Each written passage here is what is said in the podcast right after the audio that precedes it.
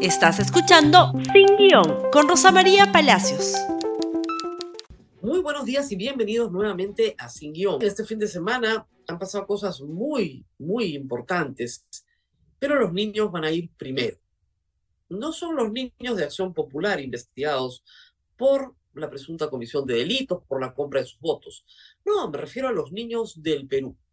Más adelante en el programa vamos a hablar de la visita de la OEA, por supuesto, y del accidente aéreo en el aeropuerto Jorge Chávez.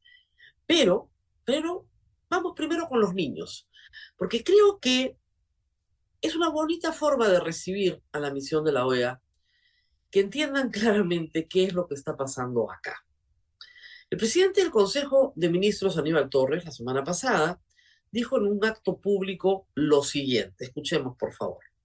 ¿Cómo hubiese querido que niños de San Isidro, de Miraflores, también se unan con el resto de la patria? Ellos son buenos, a ellos también los queremos. Lo que pasa es que un pequeño sector de la sociedad en estos lugares los deforman mentalmente para hacerlos creer que son superiores. Pero eso es absolutamente falso, como ustedes están apreciando en la realidad, que esos que son, se consideran más capaces, más intelectuales, más idóneos, han sido de lo peor y nos han dejado un país totalmente dividido. Señor presidente del Consejo de Ministros ha insultado a los niños de San Isidro y Miraflores y a sus padres, que los deforman para creerse superiores. Pero ha demostrado también una ignorancia geográfica importante. San Isidro y Miraflores son toponimios en el Perú bastante usados. Y el presidente del Consejo de Ministros ni siquiera estaba en Lima Metropolitana o en la provincia de Lima cuando se mandó el discurso. Hay San Isidro en Chachapoyas, en Amazonas. Un distrito se llama San Isidro de Maimo.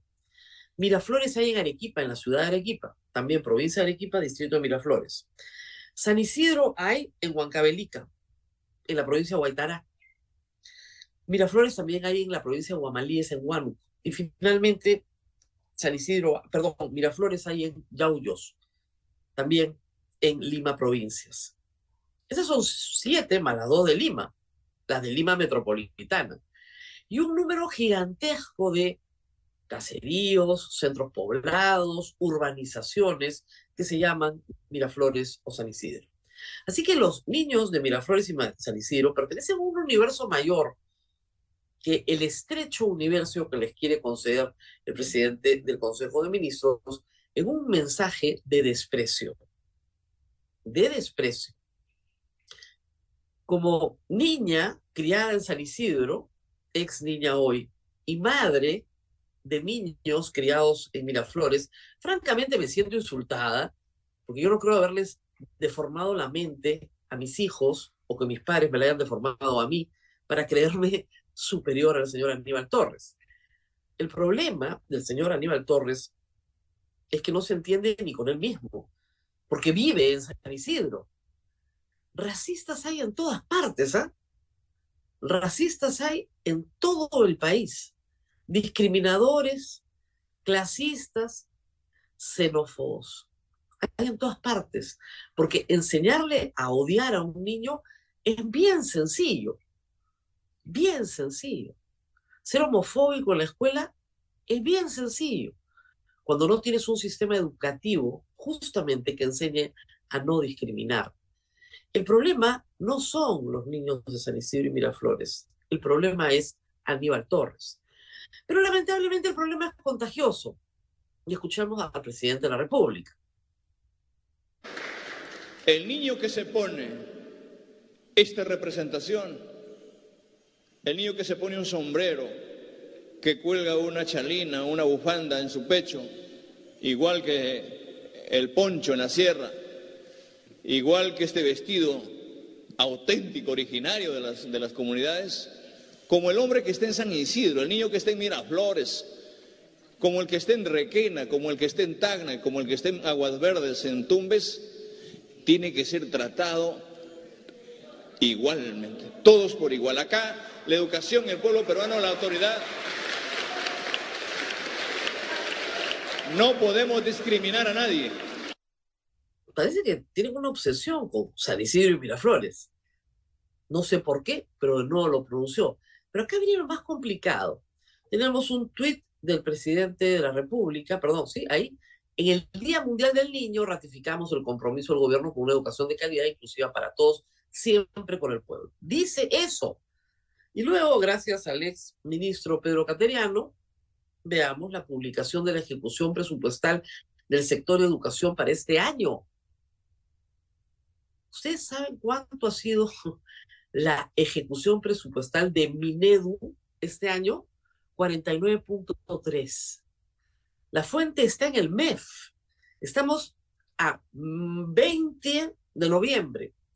Esto es lo que ha ejecutado el Minedu. Los niños primero, el compromiso con la educación. No han logrado ejecutar ni la mitad del presupuesto, como si las necesidades no fueran gigantescas en el Perú. Es lo que además da cólera. Se meten con los niños, generan una situación de discriminación y dicen que tienen un gran compromiso con la educación y este es el gasto en educación de este año. Y el presidente está destruyendo la educación intercultural bilingüe para colocar a su sindicato de profesores desaprobados, porque están todos los profesores que no pasan las pruebas, se meten ahí, para que nombren, por ejemplo, por ejemplo, a profesores de educación intercultural bilingüe que no son bilingües en el idioma de los niños. ¿Ustedes lo pueden creer? Ese es el Ministerio de Educación en este momento. Entonces, los niños no son primero en el Perú, pues. Nunca lo han sido. Y para este gobierno, menos. Un gobierno que solo puede ejecutar el 50% del gasto público en educación, con todas las necesidades de infraestructura que hay en el país, con todas las necesidades materiales, de profesores, de capacitación de profesores, con todas esas enormes brechas con dos años perdidos de clases, para la mayoría de los niños peruanos perdidos del todo, no pueden gastar sino el 50% del presupuesto. ¿Cuáles niños de San Isidro y Filaflores los odia? Las municipalidades de San Isidro y Miraflores de la provincia de Lima, que son las que se han dado por aludidas inmediatamente, no las demás, son las que han sacado comunicados. Vamos con el primero, por favor. En este caso, San Isidro un poco exaltado el alcalde, creo yo, quiere eh, una reunión urgente del Consejo Municipal. Ya había amenazado antes con declararlo persona no grata, pero acá vuelve de nuevo. No sé qué va a hacer, porque es vecino de San Isidro, el señor Aníbal Torres, y en el Perú hay libertad de tránsito y de residencia y puede residir donde le la gana. En Miraflores, por favor, el siguiente comunicado. Lo que le piden es unas disculpas públicas de inmediato y se recuerda a los niños héroes, efectivamente, Miraflores es un distrito muy antiguo, con una, como pueblo muy antiguo, con una vida muy activa, aún en la guerra con Chile, ya había una vida muy activa en la población de Miraflores, y efectivamente hay el recuerdo del niño héroe Manuel Bonilla, que es el nombre del estadio acá cerca. Pero además exigen disculpas públicas. San Isidro, por lo contrario, eso debería saberlo un poco el señor Aníbal Torres, dado que es ducho en historia del Perú, es un distrito que recién se funda en el siglo XX, sobre la base de una hacienda y sobre la base de la más grande donación privada que se ha hecho a la ciudad de Lima, el olivar. Entonces, que se ubique bien en el espacio-tiempo histórico, como dirían los apristas, para lanzarse a denigrar a la gente. Pero esto es un patrón de conducta, y aquí es importante que la OEA lo sepa. Insultar a Sor Carreño, insultar a los niños y a sus padres, insultar en general la prensa, es un patrón de conducta de Aníbal Torres, que busca que lo censuren, que lo saquen del poder, busca regalarle a su señor presidente, aunque sea una disolución del Congreso en el futuro con una bala quemada. No va a pasar, el Congreso no lo va a censurar nunca, y es bueno que eso lo entienda la OEA. Es un extraño golpe de Estado este, ¿no? Donde el presidente del Consejo de Ministros está abocado a insultar a la población, a particularidades de la población, a ver si finalmente lo censuran finalmente lo sacan y logran una bala disparada para que el presidente pueda disolver el Congreso. Bien extraño este golpe de Estado, la verdad. Pero había que decirlo, los niños en el Perú no son primero. Los niños de ninguna parte son primero. Cuando tu, educación pública no gasta ni el 50% del presupuesto que ya tienes, que ya tienes. Y porque tenemos un ministro de Educación, hay que repetirlo, que plagió su tesis doctoral y ahí sigue sentado, no tiene ningún problema. Porque a nadie le importa la educación en el Perú. Esa es la verdad. A nadie en el poder, por supuesto. A padres de familia, a profesores, a directores de colegio, a los miles de profesores rurales, sí les importa la educación. Pero están cada día más abandonados por este gobierno. Como ya todos ustedes saben, el viernes en la tarde a las 3 y 10 de la tarde, 3 y 11 de la tarde, se produjo un grave accidente en el aeropuerto Jorge Chávez. Un avión que iba en carrera para decolar hacia Juliaca, un avión de la TAM, se estrella contra un camión de bomberos, de bomberos aeronáuticos. Dos personas han fallecido, una se encuentra grave. Así recordó a los bomberos, eh, por favor, lo primero que tenemos es la primera toma esta. LAB confirma que ejercicio de bomberos fue coordinado con Corpa. Acá hay un tema muy complicado, muy, muy complicado, porque hasta el momento no se sabe qué pasó en realidad.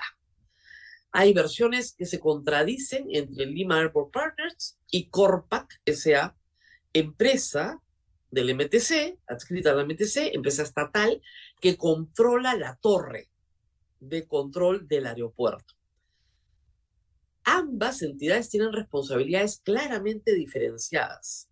LAP es la concesionaria del aeropuerto y de toda la operación del aeropuerto. Pero la torre de control que maneja Corpac es la que controla todo lo que sucede sobre la superficie, la rampa del aeropuerto y todo y controla todo lo que sucede en el espacio aéreo.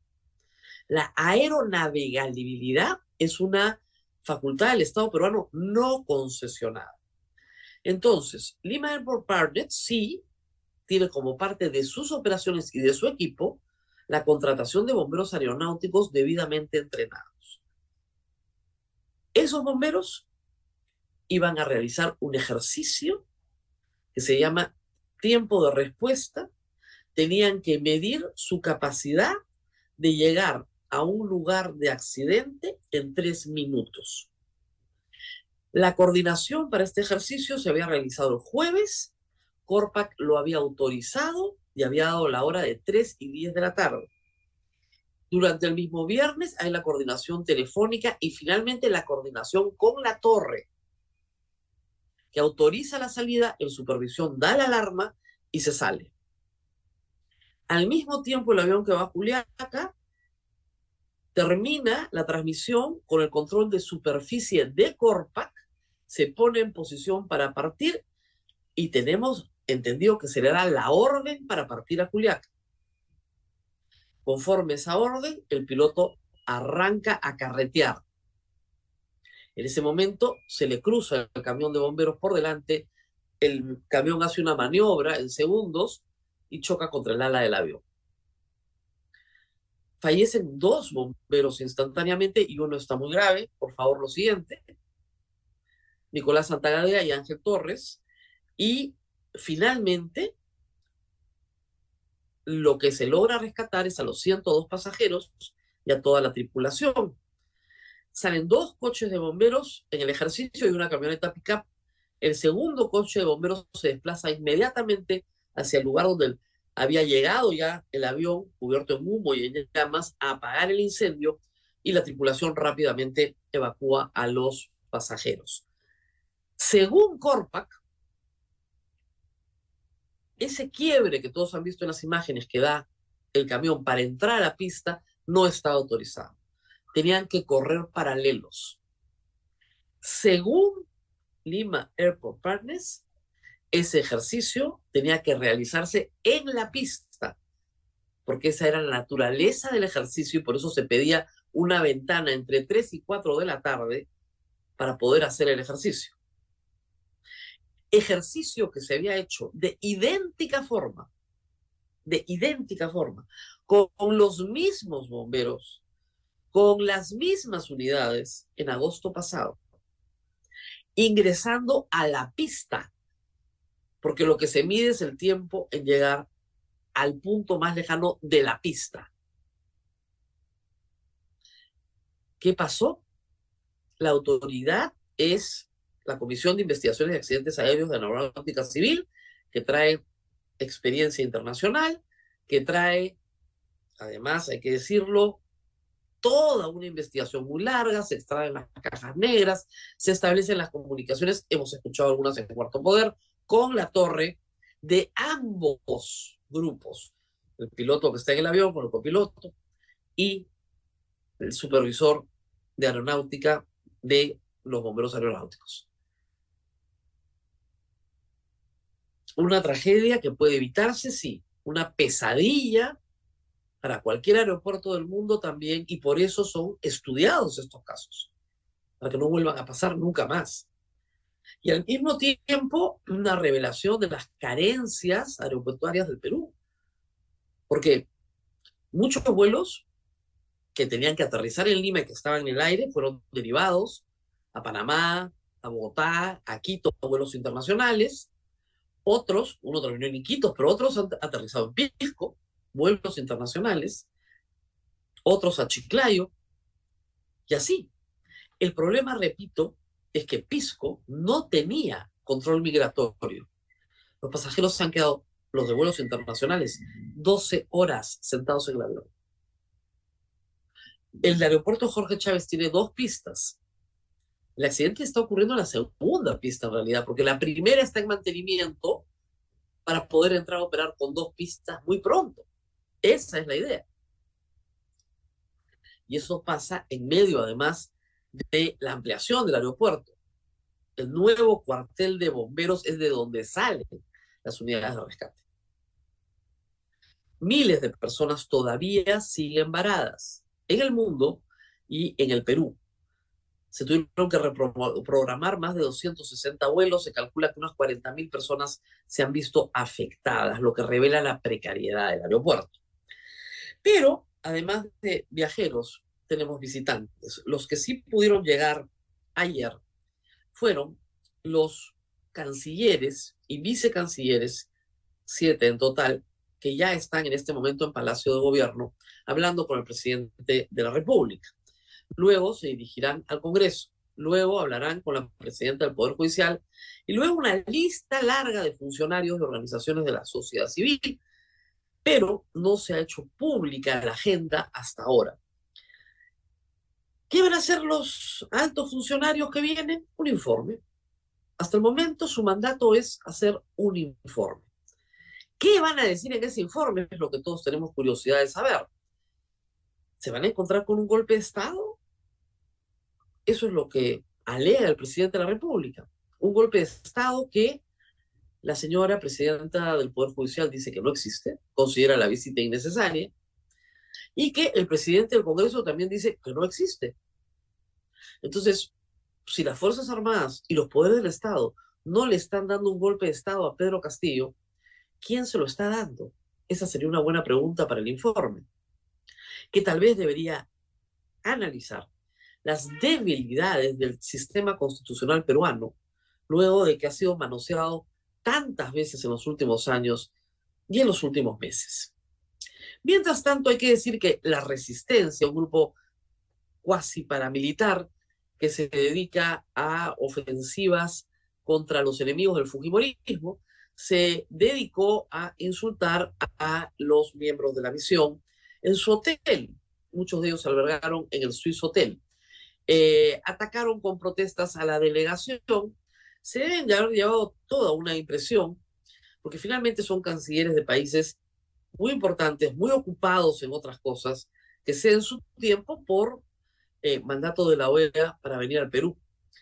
Y ayer también hubo una protesta en las calles, esta vez sí, francamente, enana, contra el Poder Ejecutivo. Después del partido se reunieron unas 500 personas, que sí estuvieron bastante más agresivas que otras veces, pero, pero no llegaron a nada porque eran poquísimos. Luego, hay que decir también, el grupo La Resistencia estaba con banderas fujimoristas, vimos banderas naranjas que atravesaban Lima. Así están las cosas. ¿Qué nos van a decir los viajeros y las visitas? Todavía no tenemos una comprensión exacta de lo que nos van a decir, salvo que tienen que emitir un informe después de reunirse con mucha gente que les va a contar muchas cosas, algunas de las cuales también pasan en sus países. Esperemos que el enfoque incluya el grave problema de corrupción en el Perú, porque algunos de esos cancilleres vienen de países donde el grave problema de corrupción en sus países no es ni medianamente atendido. Muy bien, esto ha sido todo por hoy. Nos reencontramos nuevamente el día de mañana. No se olviden de compartir el programa en Twitter, en Facebook, en Instagram y en YouTube. Nuevamente estaremos mañana. Gracias por escuchar Sin Guión con Rosa María Palacios. Suscríbete para que disfrutes más contenidos.